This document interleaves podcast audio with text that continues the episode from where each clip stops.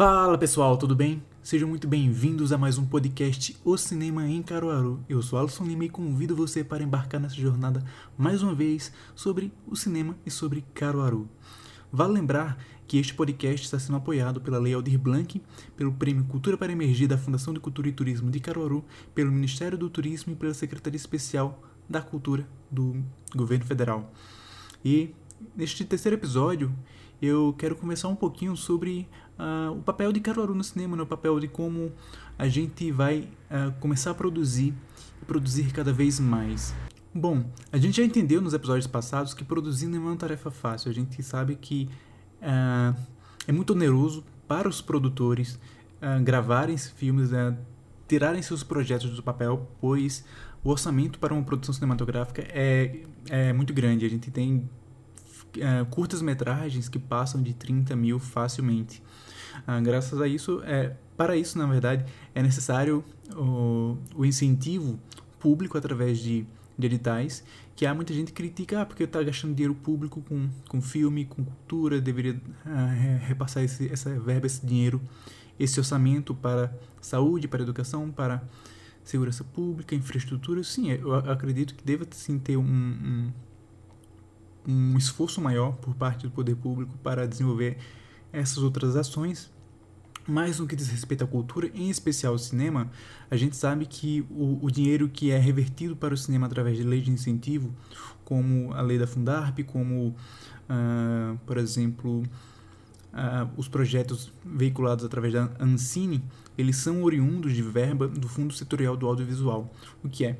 é através de um, de um imposto chamado Codencine. Esse imposto ele exerce sobre a prática audiovisual, ou seja, uh, o mercado publicitário, o mercado de filmes, o mercado de, de novelas, de, de produções, tudo que envolve o audiovisual no Brasil, ele recebe um imposto chamado Codencine e esse imposto ele é revertido para essa, essas leis de incentivo e dão, dão origem ao que, o que é, esses financiamentos públicos e privados também, né? Uh, para produção e fomento do, do, do, do, audiovisual no Brasil.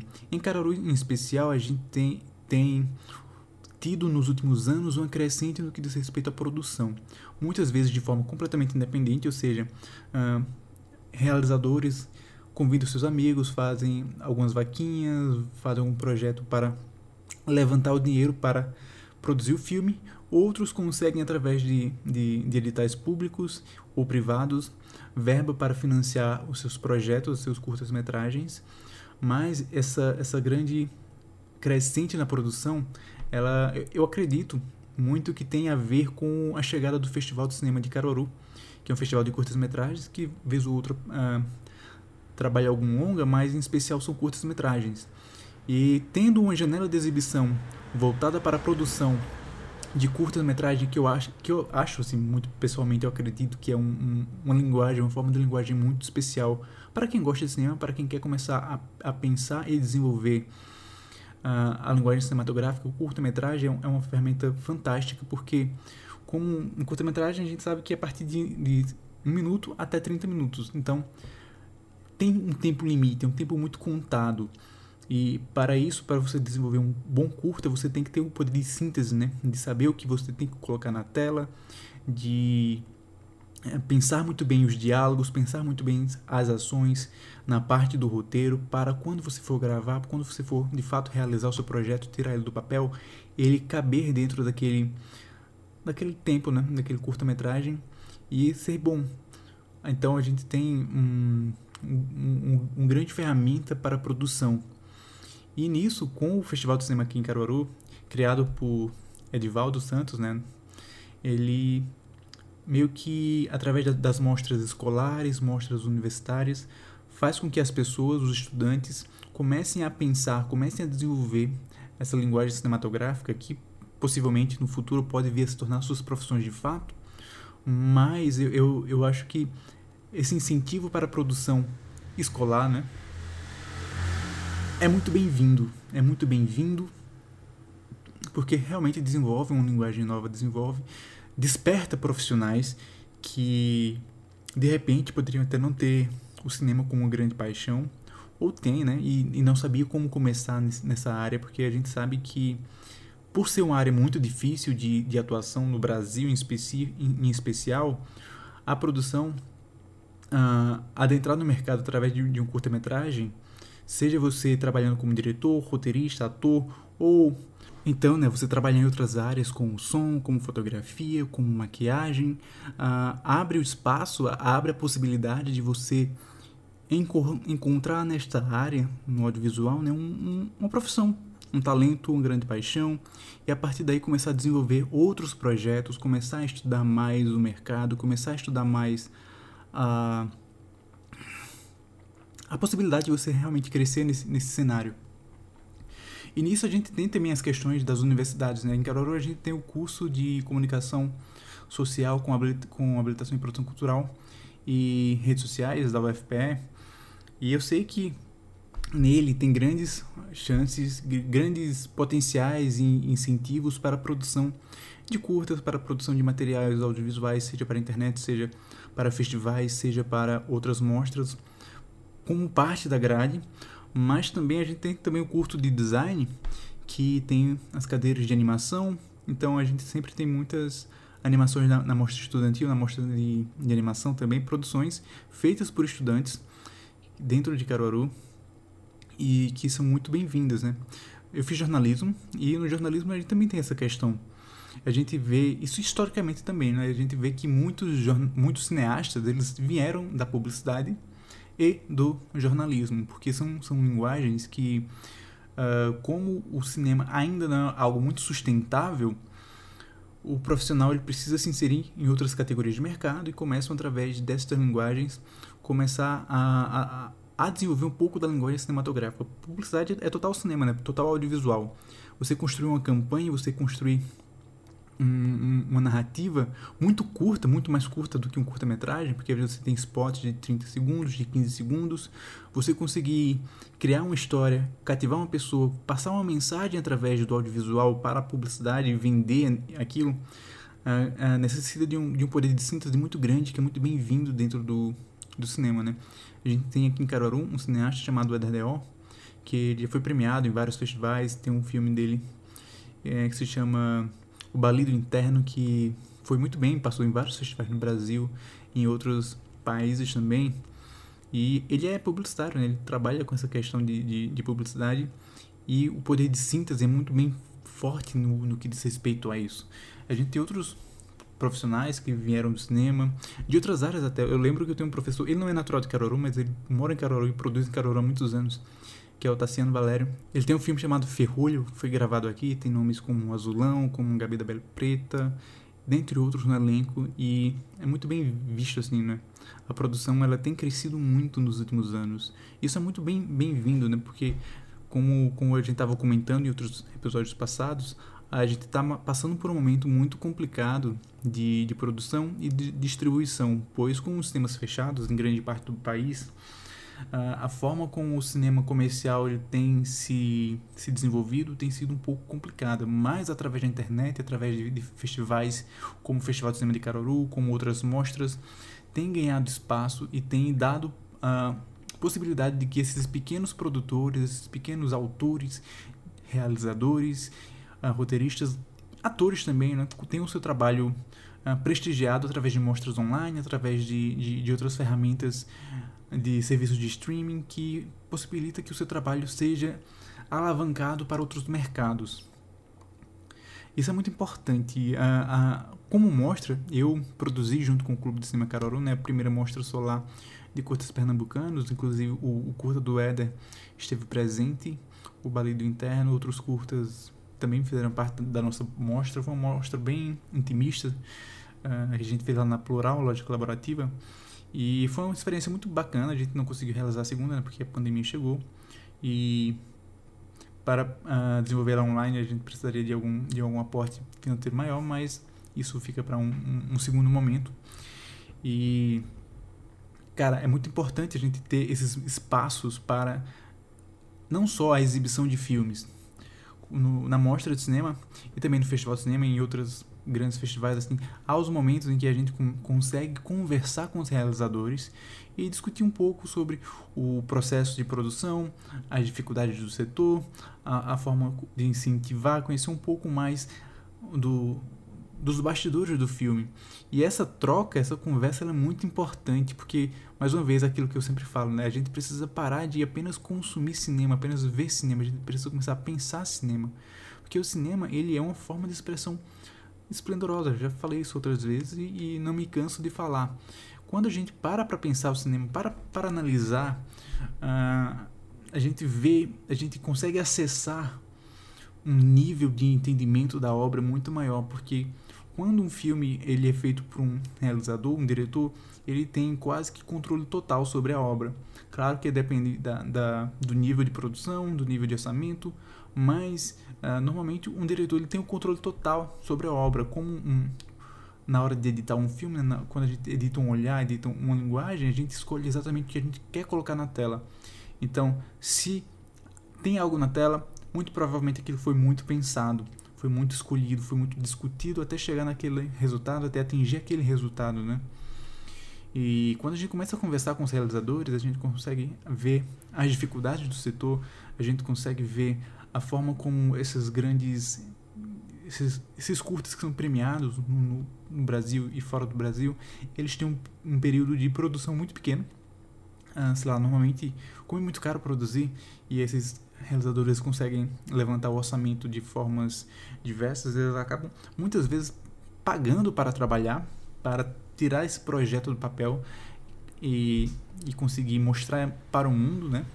Mas com, como o orçamento é muito reduzido, você tem que produzir em um final de semana, você tem que produzir é, em um dia só, depende muito da complexidade do roteiro e do nível de produção, de profissionalismo da equipe, né?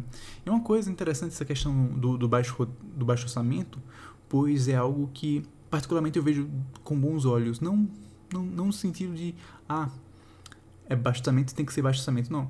Eu vejo com bons olhos porque quando você tem pouco orçamento, você tem poucas opções de, de uh, aloprar, né? Falar assim de uma forma mais, mais solta, porque quando você tem dinheiro, quando você tem facilidades, você acaba uh, priorizando outras questões para além da história, para além da narrativa, para além do principal e uh, perde um pouco o foco. Quando você tem pouco dinheiro, você tem que, ser, você tem que improvisar e isso trabalha muito a criatividade da, das pessoas. Então, Uh, a depender do nível da história, do nível de complexidade da história, por exemplo, se for uma ficção científica e você não tem orçamento para gastar em efeitos especiais, você tem que trabalhar aqui um conceito muito maior, você tem que uh, perder muito mais tempo, ou na verdade, gastar muito mais tempo na elaboração do roteiro, na elaboração dos diálogos, na, na elaboração de, de, de vestimentas, de trilha sonora, da, da criação da fotografia antes de você gravar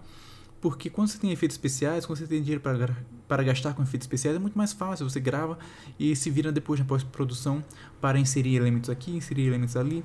E você uh, pode até gastar, uh, pensar muito mais em cenas de ação, em cenas elaboradas e não pensar tanto no roteiro. Esse é um grande mal que a gente vê muito no cinema americano. Né? A gente tem grandes orçamentos e muitos filmes que eles estão ali apenas pelo espetáculo visual e que na verdade não trazem uma mensagem, não traz um roteiro muito bem trabalhado, não traz um, um diálogo, uma discussão, um, um posicionamento melhor. Precisa ter um o cinema precisa ter um posicionamento, particularmente eu acredito que sim. Não precisa ser nada muito complexo, mas eu acredito que sim, precisa ter esses momentos de discussão, precisa ter esses momentos de, de de ter um discurso de fato, pois o, a linguagem cinematográfica é uma linguagem. Você fala algo para alguém e esse alguém tem que compreender em diferentes níveis, seja algo muito mais dramático, seja algo muito mais pessoal, não importa. É, é, a gente precisa trabalhar essas alusões, trabalhar essas questões de reconhecimento e de identificação através do roteiro. E isso só acontece quando você tem algo para contar. Não é só. Uh, às vezes até pode ser com, com, com algo um pouco mais. Como é a palavra? Experimental, talvez seja isso. Mas eu, eu vejo que o cinema experimental é, algo, é, um, é uma categoria, um gênero à parte. E a gente tem que pensar mais também no que o pessoa quer falar com aquele roteiro, porque uh, ainda que determinado personagem tenha determinadas atitudes e o texto falado dele uh, demonstre algo, quando você vê outros elementos da, da, da, trama, como o ângulo, como a questão da iluminação, como a questão uh, física dele e como as outras pessoas reagem a determinadas atitudes, o, o contexto onde ela está inserida, o tempo, o espaço, tudo isso uh, dentro do audiovisual ajuda a pavimentar uma, uma, narrativa, ajuda a pavimentar uma história de uma forma muito criativa. E isso é muito bem visto no cinema pernambucano, pois, mais uma vez, a gente não tem tanto orçamento assim, a gente depende muito de editais públicos, pela Fundarp, por algumas prefeituras e até pela Ancine. E a gente acaba trabalhando com, com pouco recurso e muita criatividade. A gente tem os clássicos né, do cinema pernambucano, de Cláudia Assis, por exemplo, Amarelo Manga, Baixo das, Be das Bestas, uh, outros filmes assim do gênero, eles têm pouquíssimo orçamento, a gente vê que tem pouco orçamento, mas a gente vê a entrega dos atores, a gente vê a entrega da equipe, a gente vê a entrega dos roteiristas, a gente vê que são filmes que são um pouco menos comerciais, sim, no que diz respeito ao, ao andamento do filme, mas eles são filmes tão profundos em, em história narrativa que conseguem atingir um, um nível de, de qualidade muitas vezes superior ao cinema americano, muitas vezes superior ao cinema europeu, muitas vezes superior ao cinema. até o cinema sul-americano, que é um cinema que tem um crescente muito grande nos últimos anos em relação à qualidade. E o cinema pernambucano tem essa crescente. E quando a gente tem esses festivais que incentivam a produção, incentivam a inserção de novos realizadores, a gente só tem a crescer uh, no que diz respeito à, à, criação de uma linguagem muito particular do cinema pernambucano, uma linguagem muito particular do cinema autoral, uma linguagem muito particular na liberdade e na, na criatividade que as pessoas têm, que as pessoas possuem, que os realizadores precisam ter.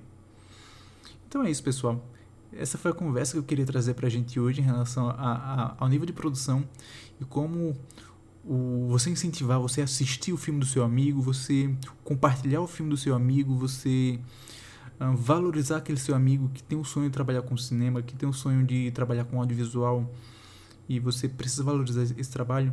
É, é, é muito importante para o desenvolvimento de uma cena, o desenvolvimento de um, de um mercado novo que neste momento, com a pandemia, com a, a dificuldade de se produzir, né? A gente está quase passando por talvez a gente vá precisar de outro movimento de retomada do cinema brasileiro nos próximos anos, porém de fatores que não, não, que não vale a pena a gente conversar aqui agora. Mas assim, nesse momento, cara, valoriza aquele seu amigo. Uh, se ele está fazendo alguma mostra online, vá assistir o filme, comenta com ele. Uh, faça parte, faça parte. A gente tem muita galera aqui em Caruaru produzindo filmes muito bons e eu já quero saber de você. Uh, comenta aqui embaixo algum filme que daqui pessoal, do pessoal aqui de Caruaru que você acha que é muito bom, que você quer que o pessoal veja. Uh, comenta novos diretores, novos atores. Traz essa, essa, essa mensagem pra gente. Vamos levantar a moral dessa galera e fazer o nosso cinema crescer cada vez mais. E este foi o nosso podcast O Cinema Caruaru parte 3. Uh, ah, lembrando mais uma vez que esse podcast tem o apoio da Lei Blanc e do Prêmio Cultura para Emergir da Fundação de Cultura e Turismo de Caruaru, uh, através do Ministério do Turismo e da Secretaria Especial de Cultura do Governo Federal. Uh, voltamos semana que vem com mais um papo sobre cinema. Tchau, tchau.